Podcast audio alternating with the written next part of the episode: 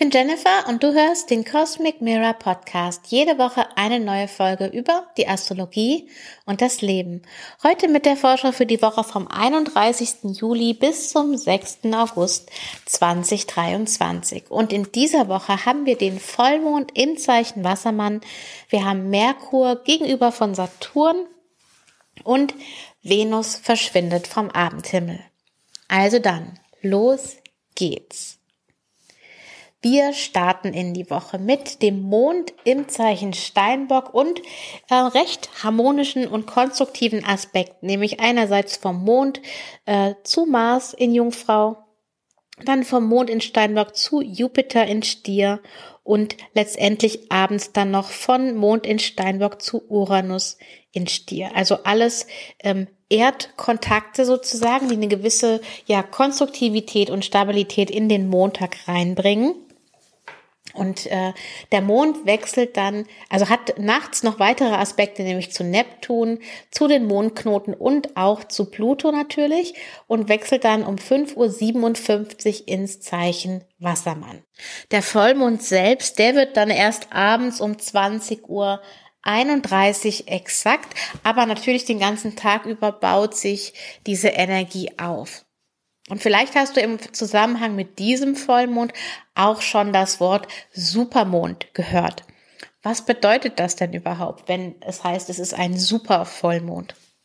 Das heißt in erster Linie erstmal ähm, deine visuelle Wahrnehmung von dem Mond, falls du ihn denn äh, trotz der Wolken sehen kannst, dass der Mond sehr groß aussieht. Und warum sieht der Mond sehr groß aus? Weil er sehr weit südlich steht. Also wir haben ja schon mal im Zusammenhang mit den Mondknoten auch über die ähm, Laufbahn von der Sonne beziehungsweise der Erde gesprochen und die des Mondes. Und dass die Umlaufbahn vom Mond eine andere ist als die von der Sonne und die sich voneinander abweichen können. Und der Mond ist besonders weit südlich, so weit südlich, wie die Sonne aus unserer Perspektive nie sein kann bei diesem äh, Vollmond. Und das heißt, dass der Mond zum Beispiel Richtung Südosten erst aufgeht, also nicht im Osten und nicht im Nordosten, sondern im Südosten und auch im Südwesten wieder untergeht, also einen ganz flachen Pfad hat sozusagen und gar nicht weit hoch äh, in den Himmel kommt. Wenn wir zum Beispiel im Winter dann die Vollmonde haben, dann sind es die, äh, die kleinen äh, Vollmonde, weil der Mond so weit oben am Himmel steht. Auf Instagram äh, werde ich auch noch die Woche ein Video dazu teilen, wie die ba äh, Laufbahn des Mondes ist. Dann kannst du dir das visuell noch mal ein bisschen besser vorstellen. Wir haben ja in diesem Mondzyklus habe ich ja dazu eingeladen, den Mond zu beobachten und ähm, dieser Mondzyklus macht es uns ja leider gar nicht leicht, denn es ist, glaube ich, die bewölkteste Zeit seit den letzten drei Monaten und ähm, ja, man hat ja Glück, wenn der Mond mal so durch die Wolken blinzelt. Das ist zumindest das Gute, dass das Licht des Mondes so stark ist, dass man ihn auch hinter Wolken erahnen kann. Aber ja, also ob wir den Vollmond sehen können oder nicht, die Energie ist nachher trotzdem da. Und die ist für diesen Vollmond auch recht spannend, finde ich. Also ich schaue dann immer gerne darauf, was ist der letzte Kontakt, den der Mond macht vor dem Vollmond. Und das ist ein Aspekt zu Pluto, also vielmehr genau das Treffen mit Pluto. Und der nächste Aspekt, den der Mond macht nach dem Vollmond, ist eine Verbindung zu Jupiter. Und mit Pluto hatten wir ja in diesem Jahr schon so diese kleine Vorschau von Pluto im Zeichen Wassermann und was da vielleicht auf uns warten könnte. Und ich habe generell für den Wassermann Vollmond jetzt in den letzten Tagen irgendwo das Wort ähm, Visionssuche aufgeschnappt. Das ist der Vollmond, der Visionssuche ist. Und gerade mit dem Zeichen Wassermann und Pluto in Wassermann und dieser Verbindung von Wassermann zum Neuen, zur Zukunft, finde ich das irgendwie ganz stimmig. Und wir nehmen quasi, wir haben ja jetzt nochmal Pluto in Steinbock und es gibt einige Dinge noch jetzt anzupassen und zu erledigen und ähm, Strukturen, mit denen wir uns äh, anders arrangieren können und dürfen und auch müssen wahrscheinlich. Und dieser Kontakt von, von äh, dem Mond vorher zu Pluto, der uns nochmal mit diesen, mit den Pluto-Themen in Kontakt bringt und danach zu Jupiter, der quasi so die offene Tür zeigt, was für Möglichkeiten es gibt. Das finde ich ganz, ganz spannend für den ähm, Vollmond. Und gleichzeitig haben wir auch von Mars in Jungfrau zu Jupiter, also zwei Stunden ist das nach dem, nach dem Vollmond haben wir diesen Kontakt exakt von Mars in Jungfrau zu Jupiter in Stier. Was für mich auch nochmal ist, dieses konstruktive, ähm, ja, praktische Handeln. Was sind jetzt die nächsten wichtigen Schritte? Ähm, was kann ich als nächstes tun, um eben hier was Neues ähm, reinzubringen, um meinen Garten zu vergrößern? Mit Jupiter in Stier habe ich ja oft über diese, diese Gartenmetapher gesprochen. Und hier kann es dann darum gehen, okay, was sind jetzt wirklich die nächsten praktischen, nützlichen Schritte? Nichts Abgehobenes, sondern wirklich der nächste praktische Schritt im Jetzt und trotzdem auch diese Vision für das, was noch kommen kann. Und das finde ich auch noch ganz spannend im Zusammenhang, im Zusammenhang mit zwei anderen Dingen. Das eine ist, dass wir am Mittwoch dann eine Gegenüberstellung von Merkur jetzt im Zeichen Jungfrau mit Saturn in Fische haben. Das ist natürlich auch ein Aspekt, der sich jetzt über die Woche schon aufbaut. Und Merkur im Zeichen Jungfrau ist erstens jetzt sehr lange hier, also ähm, über zwei Monate. Und auf der anderen Seite ist, ist einmalseits Jungfrau des, der Tempel von Merkur und andererseits auch quasi das Ferienhaus von Merkur. Also Merkur hat hier ähm, sowohl alle Ressourcen zur Hand als auch die Umstände ähm, sind günstig. Und egal welche Herausforderung Saturn quasi bringt, Merkur hat wahrscheinlich eine Antwort darauf oder kann das irgendwie lösen. Und zwar insbesondere dadurch, dass eine Flexibilität herrscht wenn sich zwei Planeten gegenüberstehen, dann haben sie sowieso, sind sie quasi zwei Seiten derselben Münze, zwei Seiten einer Sache, zwei verschiedene Aspekte. Und mit den Zeichen äh, Jungfrau und Fische sind es aber auch flexible Zeichen. Und Merkur ist ja sowieso der Planet für Flexibilität. Merkur kann alles sein. Merkur kann überall hinreisen. Merkur kann in die Unterwelt, ist der einzige quasi, der einfach so in die Unterwelt und wieder zurück kann. Ähm, Merkur ist einfach unheimlich schnell und flexibel, ist weder männlich noch weiblich, ist zwischendrin ist alles. Und ich glaube, das Geheimnis liegt hier tatsächlich in dieser Beweglichkeit, darin neue Perspektiven zu finden, dafür andere Blickwinkel zu finden und zu sagen, okay, ähm, es ist vielleicht nicht genau so, wie ich es mir gedacht habe oder wie ich dachte, dass die Lösung ist. Aber wenn ich hier meinen Blick verändere, dann sehe ich etwas anderes. Da habe ich auch gerade erst gestern was in meiner ähm, Instagram-Story geteilt, wo man so ein Gebilde sieht und das sieht aus wie ein Quadrat und das ist in so einer Ausstellung. Ähm, und dann läuft man drum rum und es verändert absolut seine Form. Und wenn du es von der anderen Seite her siehst, dann sieht es rund aus. Und es hat sowas damit zu tun, okay, erstens, was ist die Wahrheit? Und zweitens, wie unterschiedlich können einfach Betrachtungswinkel sein. Und ähm, aus jeder Perspektive her kann etwas anderes wahr, also gleichzeitig wahr sein. Und ich glaube, diese Flexibilität ähm, ist hier, wie gesagt, der Schlüssel, um die Herausforderungen, die ähm, Saturn da bringt, um die zu lösen. Merkur hat jetzt nur eine exakte Begegnung mit Saturn, während er im Zeichen Jungfrau ist, aber er ist ja die ganze Zeit gegenüber von Saturn unterwegs und auch eine ganze Weile noch mit Mars im gleichen Zeichen. Das heißt, da ist schon immer mal eine ähm, Aktion wahrscheinlich fällig, irgendwas, was aufkommt, was irgendwie gelöst werden muss. Aber wie gesagt, Merkur ist super gut ausgestattet und ähm, sollte da eigentlich auf alles eine Antwort finden. Der Mond wechselt dann am Donnerstag um 5.05 Uhr morgens ins Zeichen Fische. Wenn wir den Mond am Himmel sehen können, dann wäre zum Beispiel der ähm, der Dienstag, der Mittwoch, der Donnerstag eine gute Gelegenheit, um den Mond mit Saturn zusammen zu sehen. Also wahrscheinlich insgesamt am meisten der Mittwoch, weil dann ist der Mond noch weit genug weg von Saturn, sodass du beide noch gut sehen könntest. Ähm, wir haben dann das Treffen von Mond und Saturn exakt am Donnerstag um 13.52 Uhr. Hier kommt dann nochmal vielleicht nochmal genauer auf, hey, was, was ist diese Herausforderung, um die es hier geht? Und da können wir nochmal von der Saturn-Seite aus quasi nochmal exakt da drauf schauen oder uns reinfühlen, was macht diese Herausforderung aus und ähm, was ist da wiederum notwendig? Denn der ähm, Aspekt, der dann nachkommt, ist dann wiederum ähm, Mond gegenüber von Merkur. Also da geht es dann direkt wieder zurück. Ähm, wenn ich diese Herausforderung nochmal auf einer tieferen Ebene ähm, gefasst habe, wie kann ich das dann wiederum mental weiterverarbeiten und eben zu einem Lösungspunkt auch kommen. Wir haben dann noch ähm, den Mond natürlich auch gegenüber von Mars. Am Freitagmorgen ist das der Fall, 5.14 Uhr.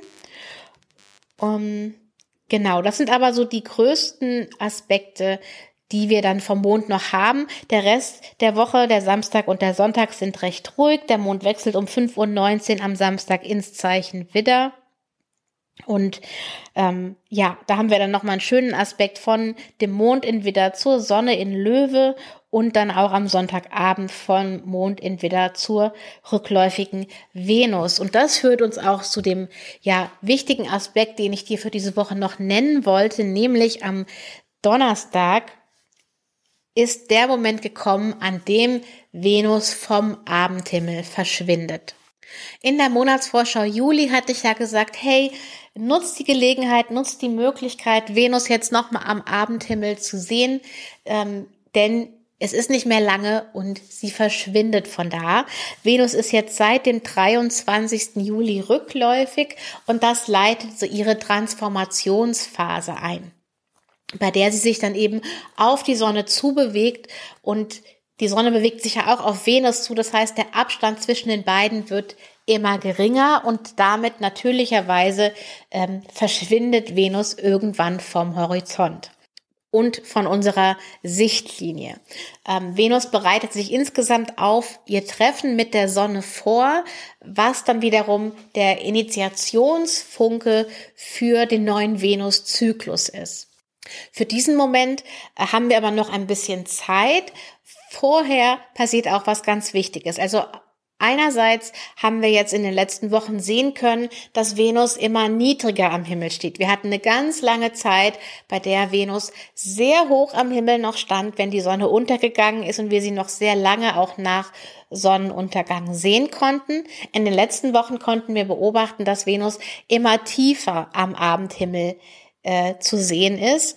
Und jetzt ist es sogar so, dass Venus recht parallel zur Sonne untergeht. Also dass es nicht so ist, ähm, die Sonne geht unter und Venus ist irgendwie senkrecht darüber und du kannst sie deswegen noch gut sehen, sondern ähm, die Sonne ist an einem bestimmten Punkt und Venus ist einfach links von diesem Punkt, aber auf einer ähnlichen Höhe. Also da ist nicht so viel Spielraum da. Die Sichtbedingungen für Venus sind jetzt auch in den letzten beiden Wochen schon deutlich schlechter gewesen, auch ohne dass wir Wolken im Weg haben, die es natürlich auch nochmal erschweren. Also mein letztes Venusbild habe ich am 19. Juli gemacht und ich habe sie seitdem auch leider tatsächlich nicht mehr gesehen, was ich persönlich sehr schade finde, weil ich immer gerne so ganz bewusst nochmal Tschüss sage, bevor Venus ähm, ja durch diese Transformation durchgeht.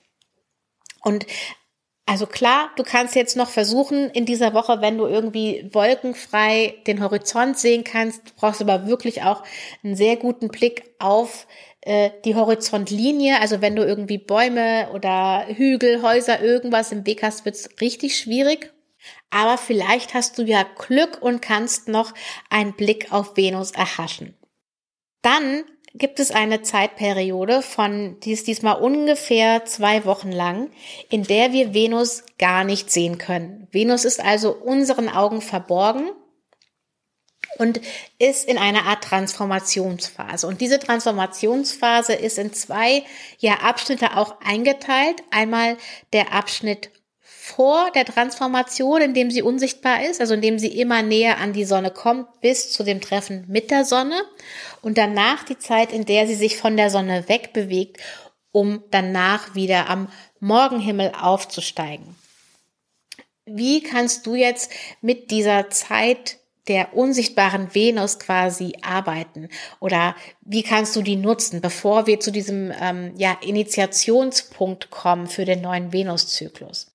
Meine Einladung an dich ist an der Stelle, dir für den nächsten Freitag, also den 5. August, weil Freitag ist der Tag von Venus, dir da ein bisschen Zeit zu nehmen für dich und mal ein bisschen Revue passieren zu lassen, was seit dem Januar 2022 so geschehen ist und was du da alles so gemeistert hast und dir wirklich die einzelnen Punkte und die einzelnen Schritte bewusst zu machen, Dinge, die du bewusst losgelassen hast, Dinge, die du loslassen musstest und vielleicht nicht wolltest, aber du dich trotzdem äh, damit auseinandergesetzt hast, Dinge, die du erreicht hast und dir wirklich für die all die Dinge, die geschehen sind, für die Dinge, die du getan hast, losgelassen hast, erreicht hast, für all diese Dinge, für jedes einzelne, dir dafür zu danken und da stolz auf dich zu sein, ähm, für das, was du innerhalb von diesem